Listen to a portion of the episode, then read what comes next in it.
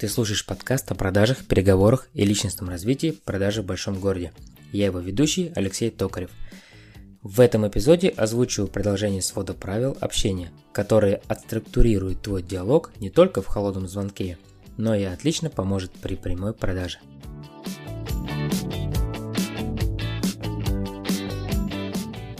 Итак, правило скидки в холодных звонках гласит «Никогда не поднимай вопрос о скидках, а если спросили, делай обход». Чтобы грамотно и четко парировать вопросы о скидках, важно быть активным, перехватывать инициативу с заготовленными вопросами и не делать лишние паузы. Если я, клиент, звоню тебе впервые, не работал с твоей компанией, не видел товар, не обсудил выгоды – но при этом спрашиваю, какие есть скидки, согласись, я просто пробиваю тебя, твою уверенность в себе, продукте, компании. Продавцы на Авито сейчас часто сталкиваются с этой проблемой. Все ж теперь умные нынче. Начитались статей, книжек о том, что надо постоянно просить скидку, но никто не вывел главного урока. Скидку надо просить при встрече, во время переговоров. По тому, что таких же запросов на Авито, к примеру, у него явно не один от тебя, десяток как минимум. Я, когда продавал квартиру, тоже столкнулся с такими людьми, и их было приличное количество, тебе и скажу. Диалог был такого формата. «Добрый день, 500 тысяч уступите?» Я думаю, с чего бы это? Или «Здравствуйте, скидку какую-нибудь дадите, если приеду?» Тоже с чего бы это? Бывает и такого формата. Приветствую, сколько скинете? В ступор меня сводят просто такие люди. В итоге я продал ребятам, которые приехали, поторговались и сделал им небольшую скидку. Но я видел, что им квартира понравилась и что она им нужна. Был интерес. Ток был равный. А скидочникам я отвечал следующее. Понимаете, Андрей, это Михаил. Есть такие вопросы, которые в переписке по телефону, в твоем случае, обсуждать не могу. Вы приезжаете, мы, мы договоримся. Когда вы сможете подъехать? Завтра 18 у меня смотрят, и в среду утро на 10 тоже записаны люди. И это срабатывало в 8 из 10 случаях. И приезжали, смотрели. Но часто не устраивал первый этаж, что-то еще, но это не суть. Купили, да и ладно. Если человек все-таки второй раз пытается по ходу разговора спросить уровень или наличие скидки, не надо ему грубить в манере «Я повторяюсь», «Я же говорил» и так далее. Просто продублирую фразу, начиная так. Понимаете, Андрей, есть такие вопросы, которые по телефону я обсуждать не могу. Вы приезжайте, мы договоримся. Когда вам удобнее подъехать? Пожалуйста, не отступай от этого сценария. Попробуй хотя бы один разочек, и ты убедишься в силе этого речевого модуля. Ну а при встрече даже не обязательно давать скидки. Ты же не обещал этого. Ты обещал договориться. Ну а там действуй по обстоятельствам. Например, у моих друзей из э, ресторанного оборудования, когда запрашивают скидку, а делают очень часто, менеджер предлагает оплатить наличниками и получить скидку 5%, либо оплатить доставку за счет фирмы но без скидки, и это практически всегда работает. Если продавец постоянно дает скидки, стоит задуматься о его компетенции. Вероятнее, таким продавцам нужна помощь или дополнительное обучение. А может быть он сидит на откатах, что еще печальней. Может он просто не замотивирован и ему нет дела до прибыли компании. Это тоже очень печально. Правило наличия. Главное тут снова присоединение, а затем перехватывание инициативы. Вопрос о наличии не самый страшный, если товар у тебя есть. Страшно, когда его нет.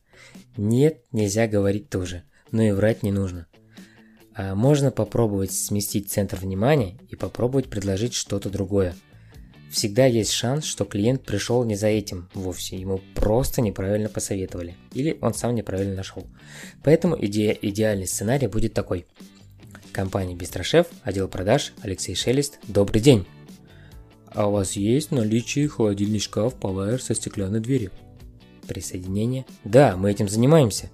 Именно этими холодильными шкафами. Мост перехват. Разрешите пару вопросов. А вы уже выбрали именно этот холодильник или еще подбираете? Может сравниваете? Клиент отвечает любым ответом. А уточните, пожалуйста, как скоро вам нужен холодильный шкаф? Или, а когда планируется приобретение, если не секрет? Любой ответ – кстати, а как вам лучше обращаться? Михаил. Очень приятно, Михаил. У меня еще раз Леша. Продолжаем разведку и общение. Для чего Чем руководствовались при выборе? В какие источники обращались? Можно кучу уточняющих задать. А если же у тебя полные склады и у тебя все есть, не нужно после вопроса «есть то-то и то-то» начинать перечислять все, что есть на складе. Нужно использовать тот же прием, что и был выше. Так как отсутствует фактор срочности, клиент ставит тебя в конец списка из тех, у кого он запрашивает цену перебором, и потом в итоге забывает, может точнее забыть, и покупает у того, кто с ним нормально отработал. Чтобы так не произошло, нужно брать инициативу в свои руки. Переводить разговор в русло выгод, узнавать у человека, что он хочет, а потом уже предлагать только те варианты, которые максимально подходят к нему. И не говорить, что их много – Тогда у клиента возникает желание поехать именно к тебе. Следующее правило, если не секрет, оно гласит, если по твоему мнению следующий вопрос будет касаться личного, добавь в начале или в конце, если не секрет. Эта простая фраза смягчает вопрос, если он носит личную окраску. Например, сравни. А где вы живете? И если не секрет, где вы живете? Кто кроме вас принимает решение по этому вопросу? И если не секрет, кто кроме вас принимает решение по этому вопросу? Какой бюджет вы запланировали? Если не секрет, какой бюджет вы запланировали? Чувствуешь разницу? Если не секрет, создает атмосферу свободы, что можно и не отвечать. Следующее правило – ожидания или перезвоню. Если у тебя в голове нет информации на ответ клиента и потребуется время для поиска ответа и предоставления информации, лучше тактично попроси подождать. Либо, если предполагаешь, что ожидание может затянуться, попроси номер, чтобы спокойно решить вопрос и спокойно перезвонить. Для первой ситуации с ожиданием подойдет следующий алгоритм. Первый. Поясняем причину ожидания. Если не называть причину, клиент будет в недоумении. Второй. Называем, сколько времени займет ожидание. И третий. Закрываем фразу, спросив клиента «Хорошо?». Например, Андрей, мне необходимо время, чтобы уточнить информацию. Пожалуйста, оставайтесь на линии, это займет ориентировочно около 15 секунд, хорошо? И когда возвращаетесь, спасибо за ожидание, Андрей. А для второй ситуации называем точное время, когда перезвоним, а не через сколько. Называем время с точностью 5-10 минут, например 13-15. И предложить я записываю, а не просить разрешения. Пример. Клиент.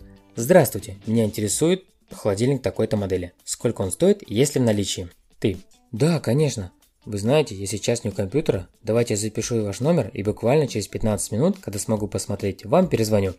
Я записываю ваш номер. Эта фишка работает в 8 случаях из 10. Но если есть возможность, общайся сразу, без перезвонов. Это, во-первых, увеличит твой уровень экспертности в глазах клиента. Во-вторых, пока ты будешь искать инфу, клиент может найти нужный товар в другом месте. Ну и в-третьих, фраза «я не у компьютера» – это уже маленький облом клиента. Он лишает первого хорошего впечатления от общения с вами. Следующее правило – правило уточнения. Оно относится в целом ко всему общению. Всегда говорю об этом своим друзьям, знакомым и коллегам. Никогда не думай за клиента, всегда уточняй. Если владеешь неполной информацией, всегда действуешь на основании своих ожиданий. А ожидания – это субъективное умозаключение о будущем – полностью построена на собственном опыте, предположениях и установках. Как должно быть или как нам хотелось бы, чтобы было. Чаще всего ожидания заканчиваются разочарованием. Например, я звоню клиенту, чтобы предложить новую линейку вина. Мне кажется, что оно подойдет к его кухне, а он берет и сухо отказывает. Я тут расстроюсь, так как ожидал согласия. Но это был пример, который ты часто встречал в своей практике. Есть два вида уточняющих вопросов частный и универсальный. Универсальный. Уточните, пожалуйста, что вы имеете в виду, говоря... Вопросы могут быть такие. Это хороший продукт. Так поступать плохо. С вами работал и было не очень. Я у вас был давно. Меня все устраивает. Это дорого и другие. А частные вопросы – это вопросы, раскрывающие суть и начинающие с вопросительных. Например, это долго. А что для вас долго? Далеко. Что для вас далеко? Дорого. Что для вас дорого? Меня не устраивают ваши условия. Скажите, какие условия для вас важны? И так далее. Итак, не говори о скидках, если уж сказал. Парируй. Всегда бери инициативу на себя. Но сначала присоединяй. И никогда не думай за клиента, это утопия. Всегда уточняй, что он имеет в виду. А теперь к конкурсу. Сегодня я подведу итоги в телеграм-канале – Объявлю победителя конкурса и отправлю ему покетбук «Сам себе бренд». На следующие две недели я загораю Pocketbook, договориться можно обо всем. Это настоящая библия переговорщиков. Книга написана на легкой манере, понятным языком и геймифицирована, поэтому скучно точно не будет, и навык переговоров приобретется во время чтения 100%. Условия те же, отзыв и оценка в iTunes. Победителя выберу с помощью генератора в канале «Продажи в большом городе» и отправлю за свой счет Почта России. Что нужно делать? Первый. Слушать подкаст каждую неделю. Второе. Зайти на страничку iTunes в описании и поставить оценку с отзывом. Если нет техники Apple, попросить друзей это сделать и использовать другую в дальнейшей корыстной цели – получить Pocketbook. Третий. Написать мне в Telegram или в Facebook страничку о том, что задание выполнено. Если ваш друг поставил отзыв, написать в личку ник друга. Я присваиваю номер и 28 сентября с помощью генератора отбираю победителя и выкладываю там же в телеграм-канале. В прошлом конкурсе на момент записи участвовал также один человек. Это очень грустно. И либо книга неинтересная, либо уже все составили себе личный бренд. В этот раз книга интереснее и затрагивает главный переговорный навык. К тому же сильно его прокачивает. Всем удачи! Если ты работаешь над поставленными целями, то эти цели будут работать на тебя. На связи был Алексей Токарев, сообщество продажи в большом городе.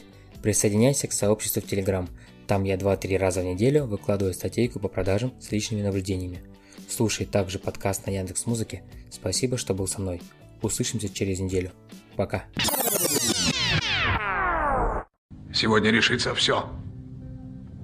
Или мы снова команда, или ломаемся. Отдаем момент за моментом, и тогда конец. Мы в аду джентльмены. Поверьте, мы можем смириться с этим, и пусть тогда о нас все вытирают ноги. Или же мы дадим бой и вырвемся, сражаясь и борясь.